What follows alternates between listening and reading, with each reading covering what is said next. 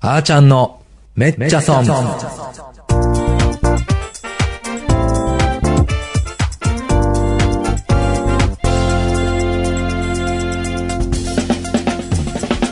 皆さんこんにちは、パーソナリティのあーちゃんです。今週も始まりましためっちゃ損。この番組は成功の陰に失敗あり、めっちゃ損したことのある様々な分野のゲストをお招きして、その失敗談の中から得た教訓をシェアしようという番組です。今日も未来は小さな一歩から、あなたのこれから応援する放送局、これから放送局よりお送りいたします。えー、ということでですね、先週あの、初めてですね、現役の大学生で、えー起業家の諏訪くん、えー睡眠コンサルタントをやってる、えー方をですね、ゲストに呼んで、えー今のですね、大学生活とか、今の大学生が何を考えてるのかな、みたいなことをね、えー聞いたらですね、まあ、すごく面白かったので、まあ、今週もですね、ちょっと大学生に話を聞いてみようと思いまして、えー今週も現役大学生に来ていただいてます。えー株式会社アブロン代表で、えー明治大学4年生の新井隆弘さんです。よろしくお願いします。よろしくお願いいたしますね。えー、新井くんは現役の、まあ、大学生で、はい株式会社を立ち上げた。はい。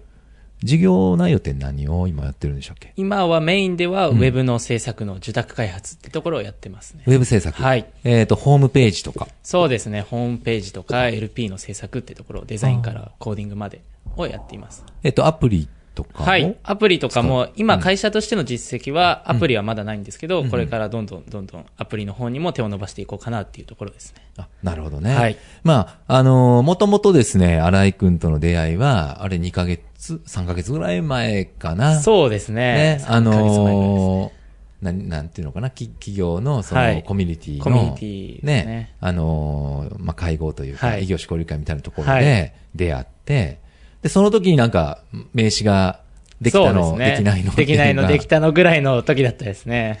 なんか会社ができたんがまだ本当に一つあ、そうです。もうちょうどでし1ヶ月ちょっと前ぐらいに会社を立ち上げたので、会社ができたのはもう本当に最近で駆け出しって感じですね。ねえ、はいす。ごい、もう本当にホットな、今、ホット感じですけどね。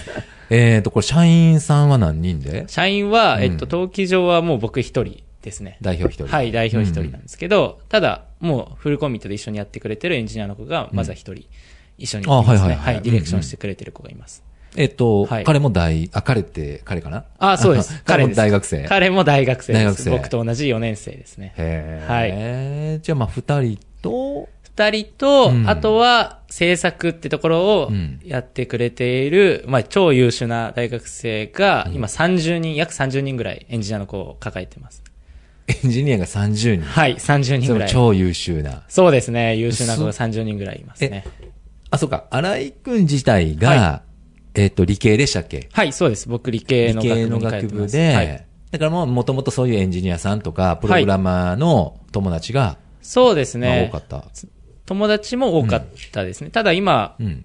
一緒にやってくれてるエンジニアの子たちは、うん別に同じ大学の子ってわけじゃなくて、本当にいろんなところからつながりとかで、まあ、よくしてくださってるって感じですね、もへえ。はいあ、じゃあ、いろんなところから集めてう。、そうですね、もう本当にいろんなところからって感じですね。でもすごいね、30人ってなかなかね、そうですね。うんまあ、もっともっと僕はここからも集めていこうと思ってるんですけど。はい。なるほどね、はい。ちょっとその辺のまたね、ん目標とかは後々で聞くとしてですね、はい他にも何これ、キャリア支援とか、は IT 教育メイン事業、はいうん。そうですねうん。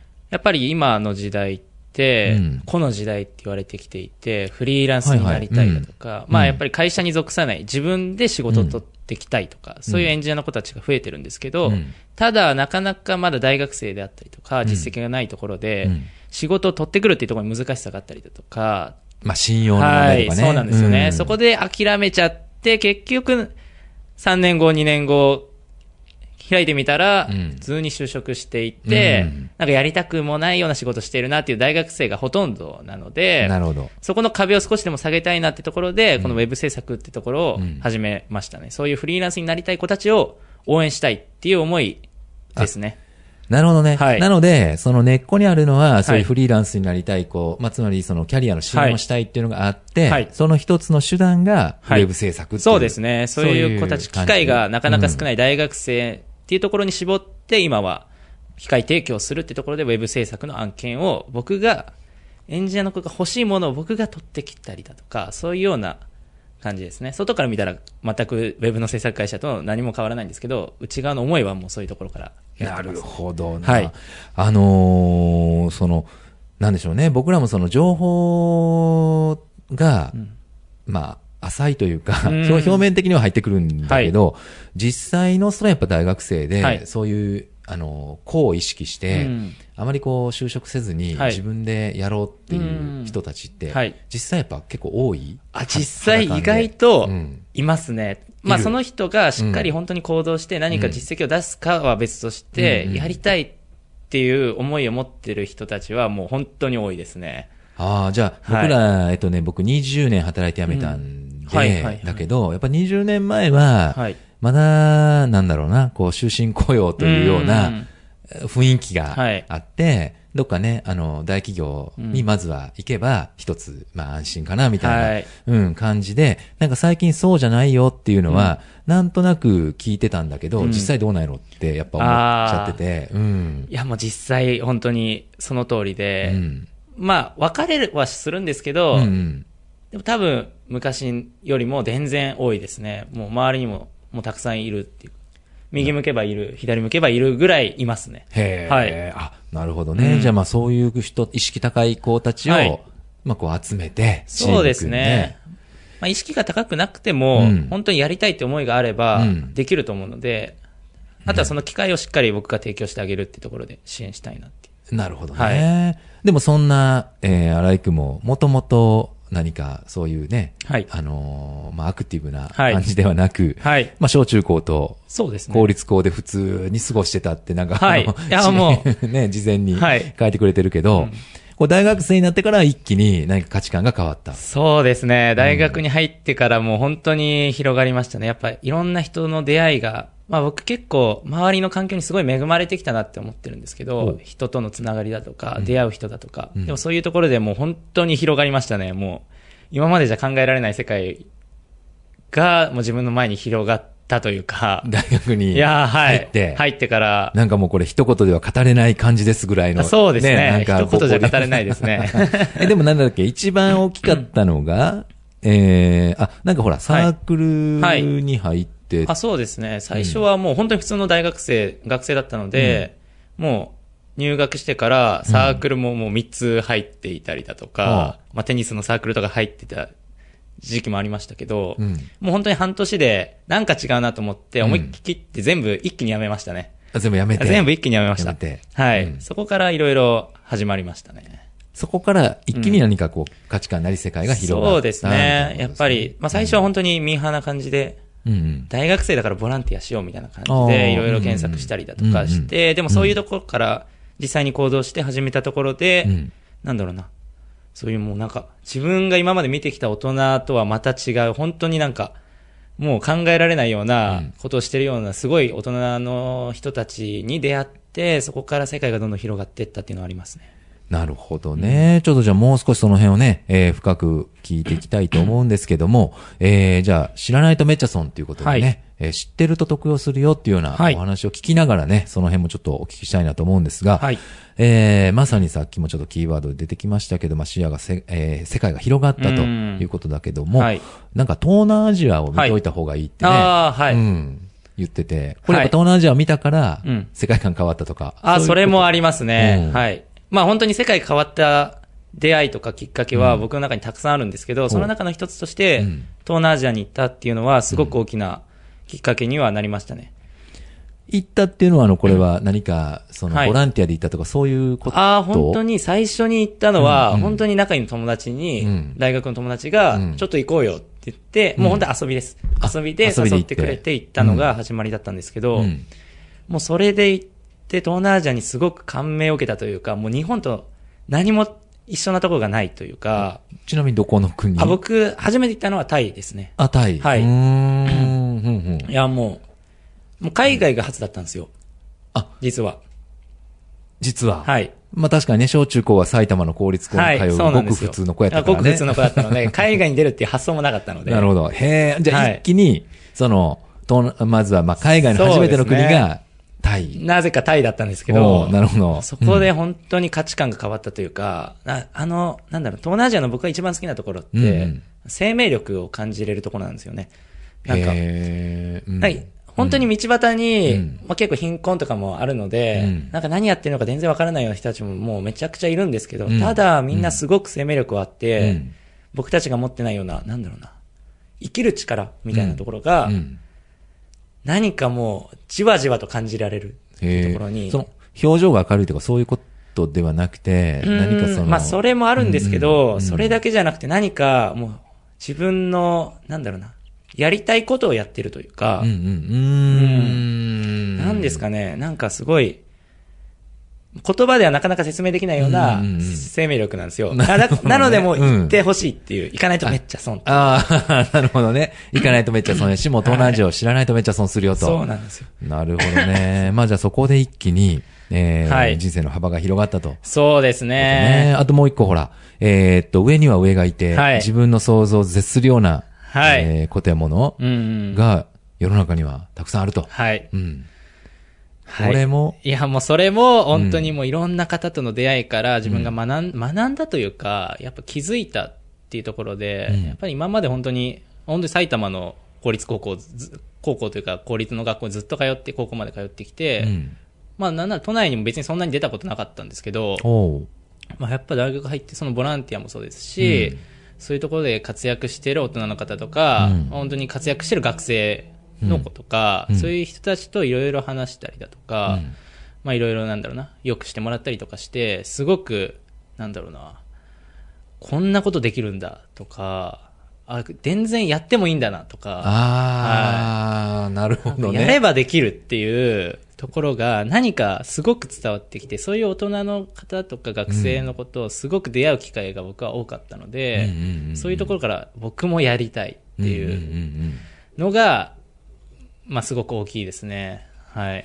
なるほど。その、やってもいいんだっていうのが大きいよね。んなんかこうそうですちょっねと僕も遠慮がちなんだけども、はいどうしてもやっぱ日本の教育が悪いのかうん環境なのか、なんかね、はいうん、やってはいけないというか、ちょっとブレーキ踏みがちな、うんこれやってもいいだろうかって考えちゃうけど、はい。うん、ね、別に悪いことしてるわけじゃないよね。そうなんですよねや自分が思うことをやったらね、うん。どうしてもこう人目を気にしちゃうところがはね、あの、あるんで、なるほどね。まあそういうことをいろいろと東南アジアに行って、まあ勉強、はい勉強じゃないけど、まあ学んだとそうですね、もう、ん本当に学びに行くというよりは、うんもう遊びに行ってるだけなんですけど、うん本当に。なのに、それだけ遊びで終わらないのが東南アジアっていうか、うんうん。もうすごく学、遊びに行ってるのに学びに勝手になってるというか、それが、だからその、大学1年生の時そうです。えー初めて行ったのは大学1年生のえっと、冬というか、まあ春、そう、終わりの春っていう、はい、ぐらいですね。で、そっから2年生、3年生の間は、はい。いろいろとまた、ああ、もう2年生、他の3年生、そうですね。まあ、ボランティアもずっと2年半ぐらい続けていうんて、うん。児童養護施設でのボランティアをしていたりだとうんかうんうんう、ん。あとは本当にヒッチハイクに行きまくってみたりだとか、それは海外で？日あ、いや、日本でです。あ日本で。はい、日本へでー。ヒッチハイクしまくってみたりとうんかうん、うんあとはなんだろう、友達とちょっとふざけたいねってことでうん、富士山一番下から登ってみたりだとか、そういうなんか、面白そうなこととりあえず片っ端からやろうっていう時期になりますね、そこからはあ、。そっか、そういう時期に入って。そうですね。はいなるほどなんか、いろいろあるなっていうことに気づいたので、うんじゃあそのいろいろやってみようってところで。なるほど、なるほど、なるほど。なるほど。やり始めましたねあいいね。だから1年生の時に、はい世界には、まあ、世の中いろいろあるとはい。気づいて、うんで、2年目、3年目で、はい。それを、まあ、体験すると。そうですね。それを、まずはひたすらやってみようっていう時期ですね。あ、なんかいいですね。はいで、4年生になって、はい。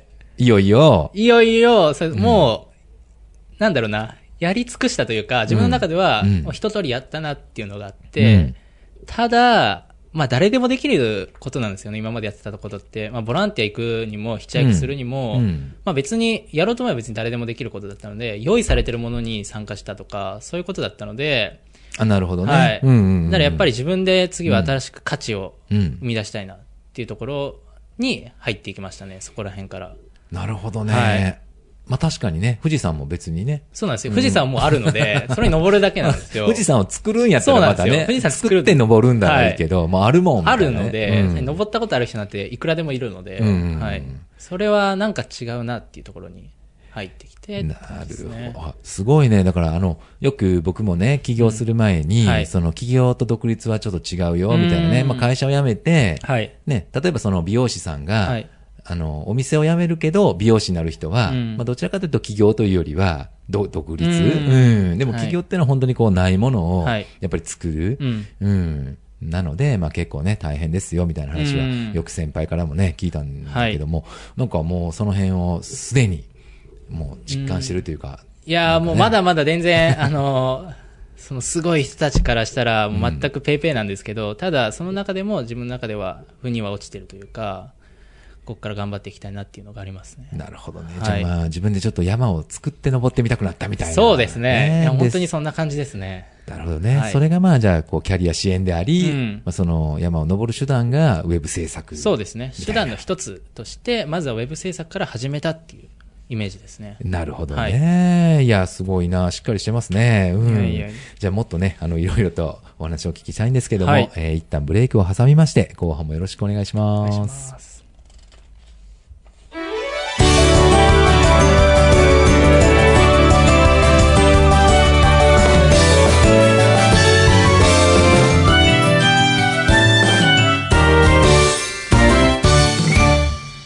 えー、では後半もお付き合いください。えー、後半はですね、やってしまっためっちゃ損ということで、皆さんからね、あの、失敗談をいろいろと聞いてるんですけど、はい。まあね、こう失敗聞いても、失敗聞くだけだったら面白いで終わってしまうんで、はい。まあその、V 字回復したきっかけとかね、はい。なんかそのあたりを教えてほしいなとあいうコーナーなんですが、えー、新井くんはね、どうですか？いろいろと普段失敗してる？失敗。いやー、失敗はありますね。小さいことから大きいことからいろいろあります。ある。はい。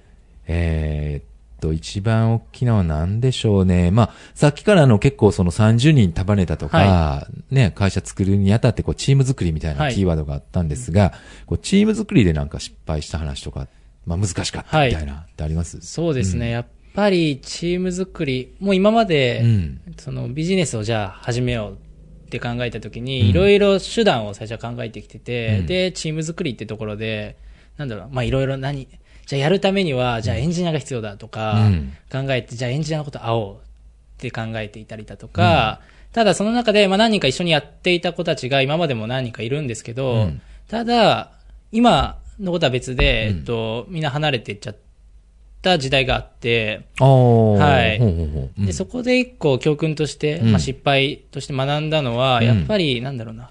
相手を僕はあんまり知ろうとしてなくてはあ、結構まあ自分と同じ考え方だろうっていう勝手な先入観を持っていたりだとか、なかなか相手を知るってところにフォーカスできてなかった時代が結構あってで、そこで結構、なかなかうまく、あの、チームとして機能しなかったりだとか、うん。まあ離れていっちゃったりだとか、うん。っていうのがあったので、うん。まあ、やっぱりその、なんだろうな、相手をしっかり知るとか、あとはもう本当にみんな人間違うんだなっていう価値観は、うん。違うのが当たり前なんだなっていう意識を持つ。重要性とか、あとはもう相手ありきなので、うん。あの僕一人じゃ何もできないので、そういう意識をしっかり持つっていうところがすごい大切なんだなっていうのを学んでから、そのなんだろうな、チームビルディングってところですごくうまくいくようになってきたっていう感じはありますね。なるほどね。だからその、はい。初めに立ち上げた、さ初め何人やったっけ？えっ、と、はじめも、て3人。はい、はじめも3人とか、うんうん。まあ何人かでいろいろやってきたことがいいくつかあって、はい。ただ今まで形にまでなるぐらいにまでいかなかったっていうのが何個もあるんですよ。なるほどね。はいで、それなぜだろうっていうのの、はいこう共通項を探したら、は結局その相手を理解してなかったみたいな。。そうですすね。相手のことを知,、うん。知らなかったというか、知ろうとしてなかったっていうのがうんあって、自分の中で満足できる以上のうん知ろうとする意識が必要だなっていうのはすごく感じてますね。なるほどね。はい逆に、じゃあ今はその知ろうとする意識が、はいまああるはい。というか知らないといけないということに気づいたということですが、何かその荒井くんなりに、はいこう相手を知るための、はい。実際やってるこううん行動とかね。はいはいはいうんなんか具体的に、うん。今まではこういうことしてなかったけど、はい相手を知るためにこういうことをやり出したら、なんかうまいこと言ったよ、みたいな、あー。なんかそういうのってあったりする？ああ、ありますあね。るえっと、まずは、うん。あ僕も押し付けたりとか全くしないのはすごく意識していてまず相手のうん得意なことうん。だとか、うん。無理やりなんだろうな、苦手なことを別にやらなくていいなって思っていて、うん。得意なところをじゃあどう生かすかっていうところとかに、うん。今すごくフォーカスしてますね。その、なるほど。うんその、ただ相手が得意かどうかっていうのが、はい。まずは分からないと、そこをフォ,、ね、フォーカスしようがないと思うんだけど、そうですね。そこはだからその、はい。まあ、話し合いなり、はい。実際ちょっと仕事をやりながら、はまあ、観察するじゃないああ、けはいはいはい。ども、。もう見ながらって感じ？えっと、今は、うん。うん。というよりも、うん。仕事を通すというよりも、うん。もう本当にラフなうん。会話だとか、カフェに行って、普通の会話をしますね。結構仕事の話とか、うんそのこれからじゃあどうしていくとか、何が得意なのっていう話は正直しなくて、うんそれよりももっともっとフランクに話していく中で、うんあ、この人どんな人なのかなとか、この人どういうことが得意なのかなっていうのを、フランクに話してる時の方が相手もすごく話してくれたりだとか、本音がね。そうですね、うん。本音が出てくるっていうのながすごく大事なんだ。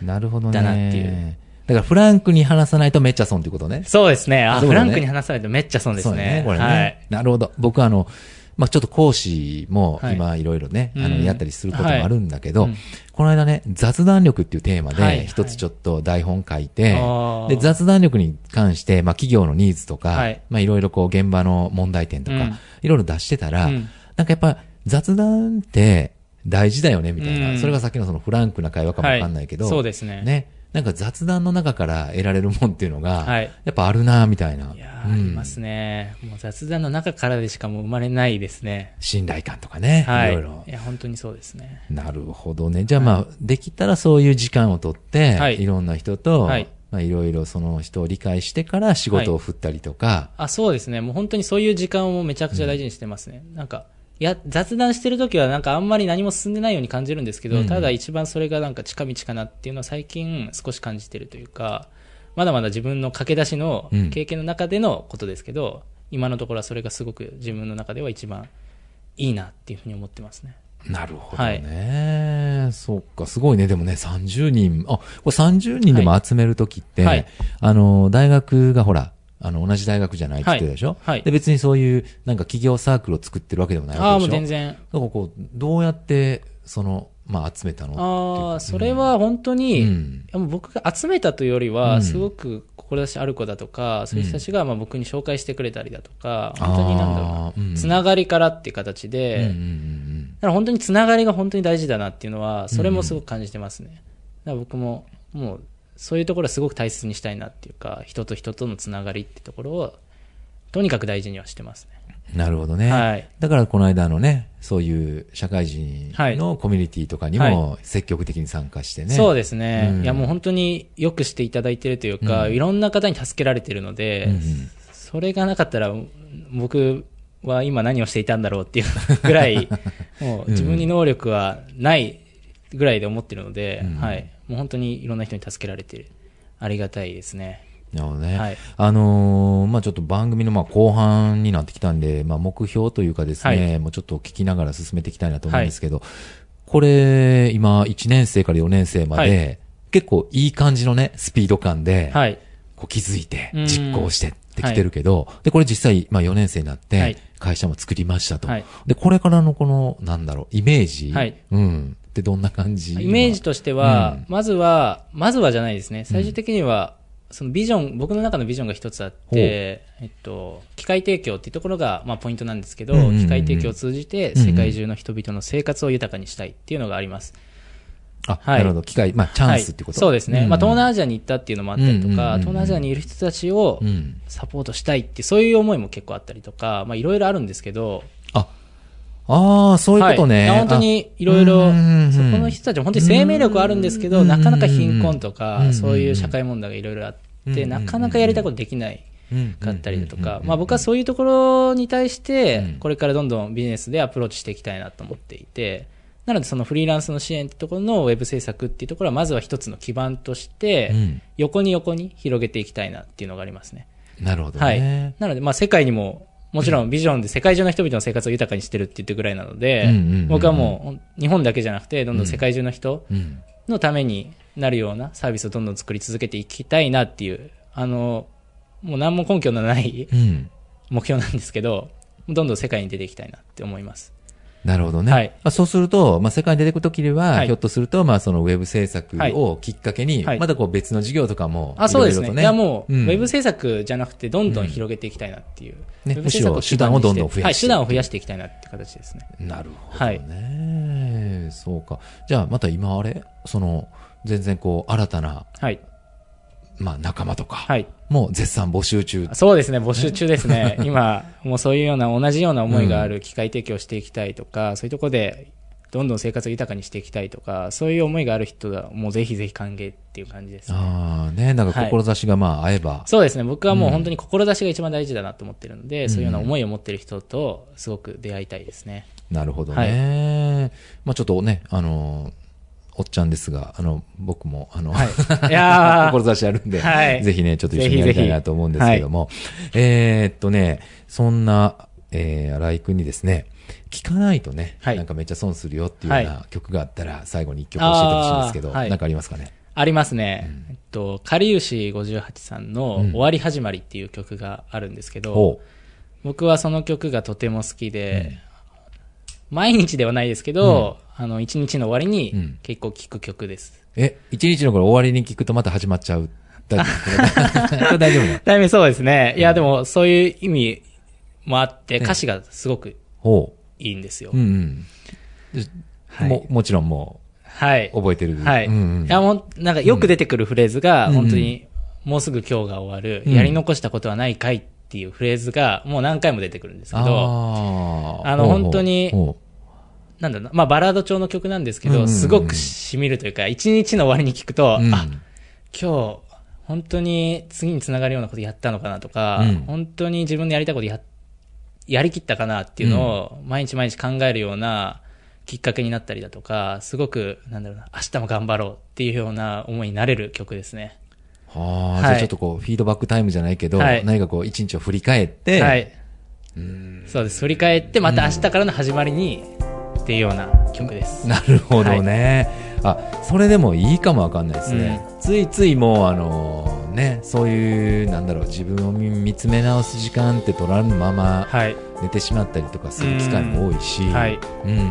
そうなんですよね。なるほど、終わり始まりね。はい僕もちょっと聞いてみますわ。いやぜひぜひ聞いてみてくださいうんね、ありがとうございます。ということでね、あのーちょっとエンディング曲がはい流れてまいりましたが、今日出ていただいて、はい。どうでした？いやー、なんだろうな、こういうような放送、初めてだったので、すごく緊張はしたんですけど、うん。なんかとても、また新しい経験として、なんだろうな、すごくね、刺激的そうそうでしたね。そう。あのーこれまあ新しいかっていうとね、これはじゅ、用意されているものなので、あの、誰でもできるんですけど、はい。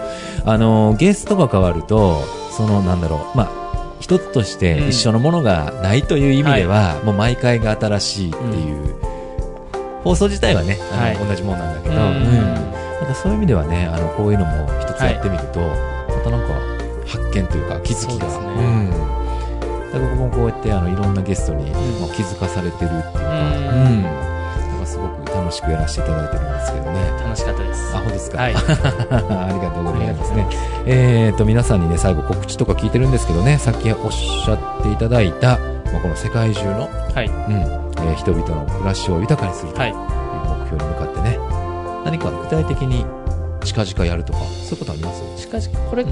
まあ、ウェブ制作と、うん。あの、掛け算というか、合わせて、うん。その IT 教育だったりとか、うん。みんな人間力っていうところがすごく大事だと思ってるので、うん。そういうようなう支援、うん。教育だとか、そういうところをどんどんどんどん手を広げていこうと今準備中ですね。これからやっていきたいなっていう。なるほどね。わかりました。僕もね、だからいろんなところに、またあの、お互い違う人脈があるんで、はい。うん、どっかでね、うん。うまくこう、協業できたらいいなと、そうですね。うん、思いながらもね、僕あの、最後に、紹介させてもらうと、忍者のね、はい。あの、企画を今、進めてるんでね、なんか忍者も僕世界出てきたいなと思ってるんで、うん。もしね、どっかで繋がったら、ね、そうですね。うんうまくこう、相乗りして、はい。東南アジアをひょっとしたら忍者で救えるかもわかんないいね。やー、かもしれませんね。コンテンツ力と技術力をこうね、うん。ミックスさせてね、はい。うん、何かこういうところからね、コラボレーションできたらな、みたいな、そんな思いもありますんで、はい。引きよろしくお願いします。よろしくお願いします。はい、えー、ということで、ありがとうございました。今日のゲストは、株式会社アブロン代表、明治大学4年生の新井貴弘さんでした。ありがとうございました。ありがとうございました。はい、えー、いかがでしたでしょうか？今週のめっちゃ損。来週も素敵なゲストをお招きしてお届けしますので、お楽しみに。さようなら。